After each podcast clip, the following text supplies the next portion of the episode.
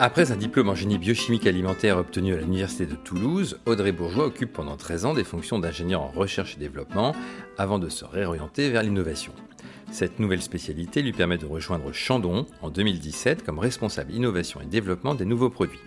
Je l'ai rencontré au centre de recherche et développement du groupe Moet NC près d'Épernay, et ce n'est pas de Moet et Chandon dont nous allons vous parler, mais bel et bien de Chandon, cette maison hors du commun fondée en 1959, qui a lancé l'année dernière son premier effervescent sur le marché français et qui n'a de cesse d'innover dans le monde de la bulle.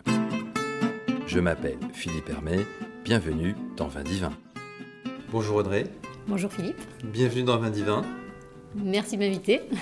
Donc on va, on va, commencer par parler peut-être de Chandon, puisque euh, l'histoire de cette marque est assez, assez intéressante.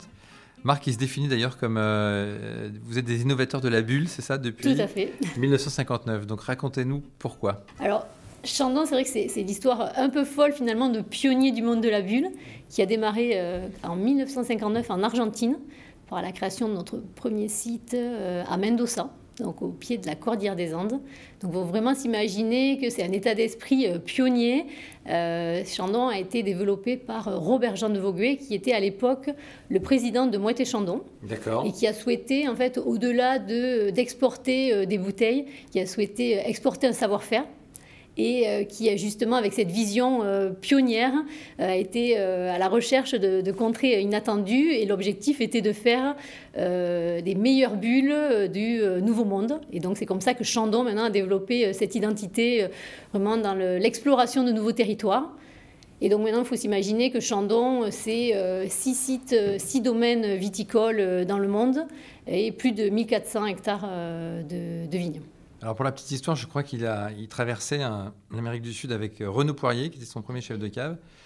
Ils ont traversé le pays en deux chevaux. En deux chevaux, voilà. Donc vraiment, faut, je pense que c'est un état d'esprit euh, totalement différent de ce qu'on peut connaître maintenant. Donc de vrais explorateurs, euh, pionniers. Faut, faut voir, faut s'imaginer l'audace. Je pense qu'il a fallu pour, alors qu'il était à la tête d'une maison de Pourquoi d'ailleurs cette idée de, développer des, des, effervescents dans le reste du monde? C'était un peu pour pour promouvoir le, la, technique de, fabrication du champagne ou... Alors, c'est quoi l'idée euh, derrière euh, Alors, on est dans les vins effervescents parce que du coup, quand on sort de la champagne, on n'est plus. Euh, mais l'idée, c'était pour lui de, pouvoir faire le meilleur vin effervescent dans de nouvelles contrées, des contrées inattendues. Donc, c'est vraiment cette idée d'exploration. et donc, Chandon garde cette petite graine de toujours garder le côté innovant, exploration, proposer de nouvelles euh, expériences euh, à la fois euh, gustatives et, aussi de vie, je dirais. Donc, il est parti avec sa deux chevaux pour trouver les meilleurs terroirs qui pourraient développer des vins de qualité. D'accord. Et l'Argentine a été un bon candidat parce que finalement, même si ça n'a rien à voir avec ce qu'on peut retrouver dans justement la zone septentrionale euh, Parce qu'on est en altitude là, c'est ça Voilà, on est en altitude. On, a 1000 mètres, c'est ça d'altitude Jusqu'à 1300 euh, mètres d'altitude. Donc euh, on bénéficie justement à la fois des températures euh, élevées pour une bonne maturité, mais des zones assez fraîches. donc des deltas de température très importants qui permettent un bon développement et peu de maladies sur, sur les raisins. D'accord. Alors on dit de, Chandon que euh, c'est un domaine sur lequel le, soleil ne se couche jamais. C'est ça, parce que nos six domaines que je n'ai pas encore euh, cités font que chacun pourrait très bien, on pourrait se faire une, une partie 24 euh, heures de autour du Soleil. Donc, euh, c'est-à-dire qu'on a. Euh, l'Argentine L'Argentine en 1959, puis euh, on a. La Californie La Californie en 1973, mhm. dans, la, Napa, Valley, qui est maintenant très célèbre, mais qui à l'époque, dans les années 70, il faut s'imaginer que c'était pas du tout aussi réputé pour les vins et les vins effervescents. la même année au Brésil. Je, fais juste une parenthèse, parce que j'aime beaucoup cette histoire. La naissance de, de Chandon en Californie viendrait du fait que euh, Robert Jean de, de Voguet s'est trompé de salle, c'est ça, euh, et s'est retrouvé parmi des membres du Wine Institute of California en pleine dégustation. C'est ça, qui l'a inspiré et qui a un peu donné euh, l'idée de se dire mais pourquoi est-ce qu'on n'irait pas en Californie également pour faire des vins exceptions Ça c'est rigolo comme. Oui. D'accord. C'est vraiment ce côté aussi opportuniste et que tout peut t'inspirer finalement de nouvelles aventures. Et donc ensuite il y a le Brésil. Le Brésil, donc en 73 également, euh, donc euh, dans la Sierra Gaucha, donc on est au sud du Brésil. Donc il faut s'imaginer qu'on est loin des plages et bikinis, mais plutôt montagnes et forêts mhm. dans le sud du Brésil. Après, on est en 86 en Australie, mhm. dans la Napa Valley, dans la Yarra Valley, excusez-moi. Mhm. Et plus récemment, 2014, 2013 et 2014 avec la Chine et l'Inde avec euh, vraiment chacun de ces domaines viticoles, des particularités, euh, que ce soit au niveau du climat, du terroir. Et du coup, on s'est vraiment adapté pour avoir un style un petit peu commun, mais des particularités euh, locales, travailler avec des cépages différents. Donc, Chandon est vraiment habitué à travailler avec cette s'adapter à travailler avec cette, diversité et du coup on travaille avec énormément de techniques différentes aussi pour justement valoriser cette diversité. D'accord. Et donc, euh, en Chine, par exemple, euh, la cuvée s'appelle euh, Shandong-Si, c'est ça? Alors, c'est une des cuvées. Une des cuvées. Shandong-Si, c'est notre vin rouge effervescent. D'accord. Qui a été développé en Chine, plus assez récemment. Euh, et dont l'idée était de, justement, euh, la communauté chinoise n'est peut-être pas encore trop habituée à travers euh, leurs propres habitudes gustatives mhm. à consommer des vins effervescents parce que c'est acide, parce que ça se consomme souvent frais, parce qu'il y a une forme de, aussi avec l'effervescence de perception en bouche qui est, qui est assez différente de ce qu'ils ont l'habitude de consommer. Et donc mhm. le vin rouge, ils sont très friands, donc on s'est dit bah, très bien, allons développer un vin rouge effervescent qui voilà. ensuite, il y a Chandon Inde. C'est ça. Qui a été développé par votre euh, viticulteur, enfin le responsable de Chandon euh, Australie, je crois, c'est ça? Tout à fait. D'accord. Donc, c'est une des particularités euh, de Chandon d'avoir ce côté explorateur et transmission. Donc, on a la transmission au début d'un savoir-faire ancestral qui vient de, de la France avec Robert Jean de Vauguet, qui est venu avec notre qui a transmis ce savoir-faire justement en Argentine. Mais ensuite, il y a euh, la transmission du savoir-faire d'un domaine à un autre. Euh, c'est le savoir-faire euh, qui a été acquis localement et qui est transmis. Donc généralement, on a un chef de cave d'un des domaines qui a été aidé pour développer les, nouveaux domaines voilà, en, en, essence. Donc gros pari en fait de faire de l'effervescence en Inde parce que c'est pas forcément dans les habitudes de consommation aujourd'hui Tout à fait. Alors le... Ils sont plutôt bien en fait. Hein. euh, L'Inde et la Chine, je dirais que c'est des, des, euh, des, terroirs qui sont euh, assez naissants, mhm. euh, qui ont du potentiel. Mhm. Donc il faut laisser le temps voilà, que le chemin se fasse et qu'il y ait une appropriation par le consommateur de ces nouveaux, nouveaux vins. D'accord, donc ça c'est un pari quand même sur l'avenir important. Tout à fait, c'est ça. Intéressant. Et, euh, et aujourd'hui, donc, en termes de production, parmi ces, tous ces domaines, J'imagine que c'est tiré par euh, quand même les, les, États-Unis, non, je pense Alors, les États-Unis, qui est gros marché de, de, la bulle en règle générale, mhm. avec. Euh, alors, très très gros marché de la bulle, maintenant euh, qu'on peut fragmenter en différentes catégories. Mhm. Donc, nous, on se situe dans les, vins premium, mhm. hyper premium. Donc là, on resserre un petit peu, mais les États-Unis font partie de. C'est le premier marché à l'export. Voilà. Alors, justement, vous êtes multilocal et, et, et vous êtes effectivement hors France, sauf que on vous a confié la, naissance d'un nouveau bébé fabriqué en France qui s'appelle le Chant des Cigales. Exactement. Alors, vous allez nous en parler un petit peu de cette euh, genèse euh, de cette cuvée. Donc, euh, belle expérience, grossièreté également. comme j'expliquais, finalement, Chandon, jusqu'à maintenant, c'était l'exploration de nouveaux terroirs. Mais on a voulu transcender ça et créer de nouvelles expériences. Donc, c'est déjà ce qu'on fait à travers justement nos, nos brutes et rosés locaux qui sont justement des expressions un petit peu différentes les unes des autres mais avec une, signature commune. Mhm. Et on a voulu, dans l'expression de nouvelles expériences gustatives, on a commencé avec Garden Spritz. il y a déjà maintenant deux ans, qui est un effervescent fait en Argentine à travers, à partir pardon de notre euh, vin brut. Mhm. Auquel on a associé macérat, d'écorce d'orange et d'épices euh, et d'herbes. Et maintenant, on a continué avec Champ des Cigales, donc j'y viens, euh, qui est un vin rosé biologique élaboré dans le sud de la France avec une petite bulle frémissante qui est une de ses particularités. donc huit cépages, hein, j'ai 8 cépages. Qui sont représentatifs en fait des différentes terroir du sud de la France. Alors, euh, c'est plus une expression gustative. Donc l'idée euh, derrière ce vin, c'était vraiment d'avoir une aventure aromatique, que euh, on retrouve le, vraiment les, typicités des vins rosés du sud de la France, mais aussi cette, c'est pas, ces codes, mais euh, des, particularités euh, du Sud avec la diversité des saveurs. Euh, la... Hum, Donc on retrouve de la grenache, du rôle, la syrah, tibourin. Puis on retrouve bien huit cépages, la grenache, cinsault, syrah, rôle, tibourin, cabernet et j'en ai probablement oublié. Mourvèdre. Mourvèdre et Carignan, je pense. Voilà. Donc chacun joue un rôle finalement complémentaire dans, dans ce vin. Euh, l'idée, c'était euh, que chacun vienne jouer euh, un peu comme un orchestre. on n'a pas souhaité que ce soit comme une salade de fruits où on reconnaît la pomme, la banane et l'orange, mais vraiment qu'il y ait une harmonie des saveurs et que chacun va amener soit un peu plus sur l'aromatique, la structure, la finale. Alors, la vinification, donc on, on a parlé tout à l'heure, se fait selon une méthode euh, Sharma. Donc vous allez nous expliquer un peu comment ça fonctionne. Ce projet a été vraiment mené de façon expérimentale. Donc mhm. on a euh, testé, et c'est là où je me suis beaucoup amusée et, euh, où mon passif, je dirais, de chercheur m'a aidé. Mais on a expérimenté à la fois la méthode traditionnelle qui se fait du coup en bouteille et la méthode Sharma qui, elle, se fait dans une cuve fermée, donc on appelle cuve close. Euh, donc euh, là, on, met, euh, on fait un assemblage de nos différents vins avec les différents cépages. Mhm. on rajoute une levure.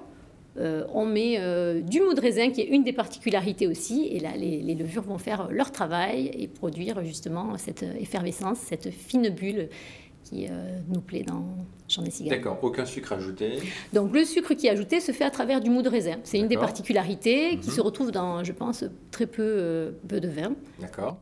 Alors donc, ça nécessitait combien d'années de, recherche euh, ou de préparation C'était trois ans euh, au total avant le lancement, mais plutôt deux années euh, expérimentales et une année d'élaboration pour le lancement. Donc là, vous étiez en fait associé à deux maîtres de la bulle, c'est ça? Exactement. Donc, Richard Geoffroy est le visionnaire, ancien chef de la cave de Dom Pérignon, et Éric Lebel, le maître de précision qui est l'ancien chef de cave de Krug, c'est ça? Tout à fait. Donc euh, là, c'est une belle opportunité pour moi, euh, très formateur. Euh, on a eu chacun, c'était vraiment un, trio et, on reste à travailler sur ce projet ensemble, mais un trio avec une belle synergie, beaucoup de respect mutuel et je pense qu'on a pu s'enrichir aussi les uns les autres. Donc Richard, le visionnaire, c'est tout à fait ça, qui m'a appris aussi à euh, on parle de vin d'auteur, parce que mhm. justement, c'est un vin euh, qui a euh, une vision créatrice, et c'est de se dire qu'on ne doit pas en déroger, et qu'après, on va. mon rôle a justement été de définir les éléments qui doivent servir cette vision. Donc, quel cépage on va choisir, dans quelle proportion, quelle technique on va employer, quelle pression. Donc, c'est tous les éléments techniques, mais qui doivent servir justement cette vision produit. Et Eric Lebel, comme vous le disiez très bien, maître de la précision, où lui me insister sur euh, le fait qu'il ne faut pas déroger à la qualité et qu'on euh, ne fait pas de compromis. Et parfois euh, quitte à déplaire, il faut garder également ses convictions euh, qualitatives. Alors, le, le chant des cigales, c'est destiné au marché français, au marché européen, l'export? Alors, les trois, du coup, parce que je dirais, marché euh, français. Donc, on a lancé Chant des cigales euh, l'été dernier, mhm. en France, essentiellement Paris, sud de France pour, pour commencer, mais également en Allemagne et au Japon. D'accord. Et un petit peu pays nordiques également. Ok. Pas du tout de, d'exportation vers les États-Unis, par exemple Alors, États-Unis pour euh, l'été prochain. Pour l'été euh, prochain. Donc, c'est un projet euh, qu'on a voulu très dynamique, agile et qui se veut justement, je vous expliquais le parti expérimental dans mhm. l'élaboration, mais aussi ça, reste quelque chose de, de nouveau. il y a beaucoup d'éléments d'élaboration que et de, dans l'expression aussi du vin qu'on veut évaluer avec le consommateur euh, là, on est donc au centre de recherche du, groupe. Euh, comment vous avez travaillé avec ce, centre de recherche qui est flambant neuf, puisqu'on a vu tout à l'heure, on l'a visité il y a plein d'ateliers, de laboratoires, euh, tout un tas de, je dirais, d'outils qui permettent d'aller assez précisément dans un certain nombre de choses. On a vu notamment un bulomètre, donc que vous avez peut-être utilisé pour la mise au point du champ des cigales Alors pour champ des cigales, c'est vrai qu'il y a plusieurs volets. Euh, la bulle est un élément euh, qui est crucial. On dit que notre bulle est frémissante, donc une petite bulle fine. et donc c'est vrai que j'ai pu me servir des outils de, du centre de recherche pour caractériser cette bulle, évaluer la pression, mais aussi visualiser si la bulle est plutôt petite. On parle de bulle fine, mais mhm. qu'est-ce que ça veut dire? Exactement, exactement. Alors j'ai vu aussi qu'il y avait quand même un, focus important sur le, développement durable et le respect des natures. Il y a euh, notamment, j'ai vu que le champ des cigales était certifié vegan. Alors qu'est-ce que ça veut dire? Vegan, c'est pour euh, les, euh, c'est un produit sans composés alimentaires, hmm. animaliers. Donc vous allez me dire, bah, finalement, on fait du vin, on part de raisin, pourquoi y aurait-il des produits animaliers? Mais c'est vrai que dans certains intrants qui peuvent être utilisés en œnologie, il peut y avoir des protéines animales, protéines de lait ou d'autres, d'autres intrants qui, voilà. Donc là, nous, l'élaboration, on utilise très peu d'intrants. Justement, un des points qui nous a, dans cette fameuse vision, il y avait le triptyque, je dirais, euh, plaisir, euh, personnalité avec une signature aromatique et vraiment le fait de, vouloir avoir une, fierté dans l'élaboration et euh, euh, que ce soit le plus possible authentique. Donc dans ce contexte-là, en gardant ça en tête, l'idée était d'avoir le moins d'intrants possible, ce qui nous a permis à la fin, c'était vraiment pas forcément l'objectif premier d'être vegan, mais finalement on avait tellement peu d'intrants que c'est devenu facile d'avoir cette certification. D'accord. Les, les raisins que vous sourcez dans le sud de la France, ils sont tous euh, bio euh? Voilà, donc euh, on est certifié biologique, Europe et US également. Donc on, ça faisait partie aussi des partis pris d'avoir cette élaboration respectueuse de l'environnement. et c'est vrai qu'on a une certaine fierté d'être finalement le premier vin aussi du groupe effervescent à pouvoir être biologique. Donc le, la sélection, le fait d'être dans le sud de la France nous permet également, parce que le climat est propice L'autre point intéressant, c'est que la, bouteille est quand même assez légère. Euh, elle ne pèse que 560 grammes versus plus de 800 grammes dans, le champagne. Euh, ça, c'est quoi? C'est lié euh, au, fait qu'il y ait moins de pression à l'intérieur de la bouteille? Exactement. Donc là, la bouteille, c'est par rapport. c'est vrai que c'est une des plus légères, si ce n'est pas la plus légère de tout l'univers des vins effervescents. Euh, comme on a souhaité avoir une bulle fine, on, s'est positionné à une pression plus faible, qui nous permet euh, de facto de travailler avec des bouteilles plus légères euh, et qui a du coup un impact environnemental beaucoup plus faible. Donc je pense qu'on pourrait, il faudrait rentrer plus dans les détails des, chiffres, mais diminuer de quasiment 9%, entre 5 et 9% l'empreinte carbone. D'accord. Et est-ce que vous avez des bons retours de la part des, premiers consommateurs, panélistes, euh, dégustateurs. Tout à fait, très bon retour. Le concept, euh, je dirais qu'il y a plusieurs volets. Hein. Euh, la bouteille est déjà perçue comme magnifique, très beau design, épuré. on a enlevé d'ailleurs pour continuer dans la, partie écologique. Mhm. Donc la collerette qui est un des éléments aussi voilà, qui, fait des matières premières. donc on a, pu supprimer ça, qui donne une ligne épurée également qui est, qui est sympathique. Et sur le produit, très bon retour. Euh, le côté euh, vraiment expressif, fruité, euh, frais, avec cette petite bulle qui donne, qui accompagne la, rondeur du vin. Et c'est vrai que ce qui interpelle, c'est ce paradoxe. Donc on est sur un vin brut nature, donc c'est-à-dire qu'il n'y a pas de dosage, il n'y a pas de sucre qui est ajouté à la fin de la prise de mousse mais on a quand même, lié au cépage et à la maturité qu'on a, on, a accepté d'avoir, euh, une sorte de euh, sucrosité euh, en bouche. C'est vrai, moi j'ai eu l'occasion de, le goûter. avec une pointe, une pointe de salinité, si je me souviens bien. Voilà, alors une finale, on a, ça c'est le côté personnalité qu'on a souhaité avoir sur le vin. C'est à la fois une finale un peu longue sur la salinité qui est grâce au sourcing, parce qu'on n'a pas parlé du sourcing, mais sourcing assez large dans le, le sud-est de la France, qui nous permet avec la proximité euh, de la mer. Donc réellement, on voit que dans euh, les, vins qu'on source près de la mer nous donnent cette... cette Sourcing qui se fait de Saint-Tropez à Perpignan, je crois. Hein. Voilà, c'est ça.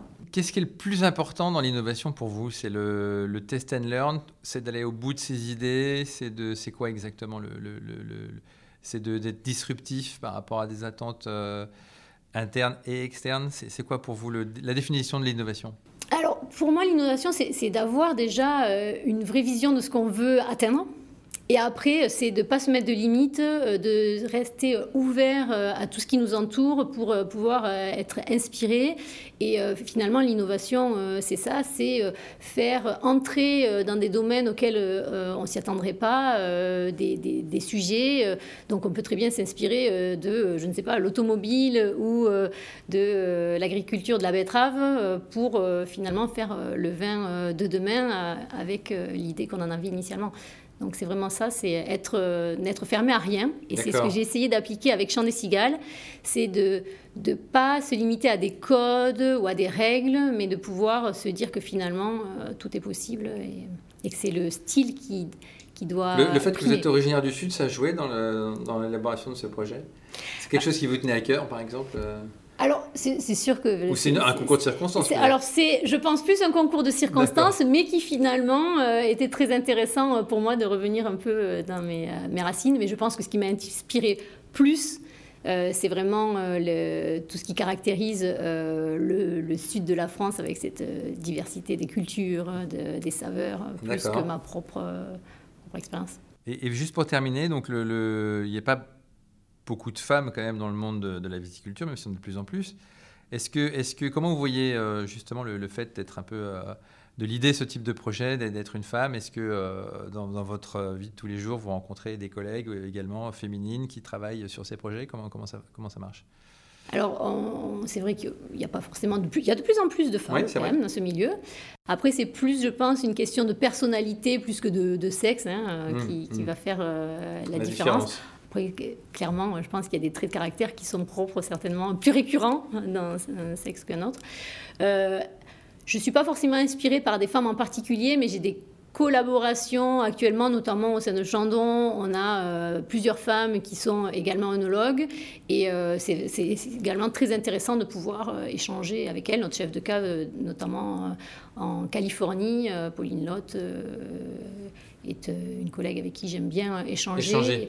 Et, euh, nous avons notre œnologue de Garden Spritz, Anna Paola, qui est également euh, donc une femme. Est-ce que vous avez quelque chose à ajouter qu'on n'aurait pas évoqué, que vous souhaiteriez Alors, je pense qu'on a bien balayé tous les sujets. Il reste probablement énormément de choses à dire, mais c'était très intéressant. Ben, en tout cas, merci beaucoup pour, de m'avoir reçu ici, à Wari, à côté d'Épernay, dans le centre de recherche du groupe.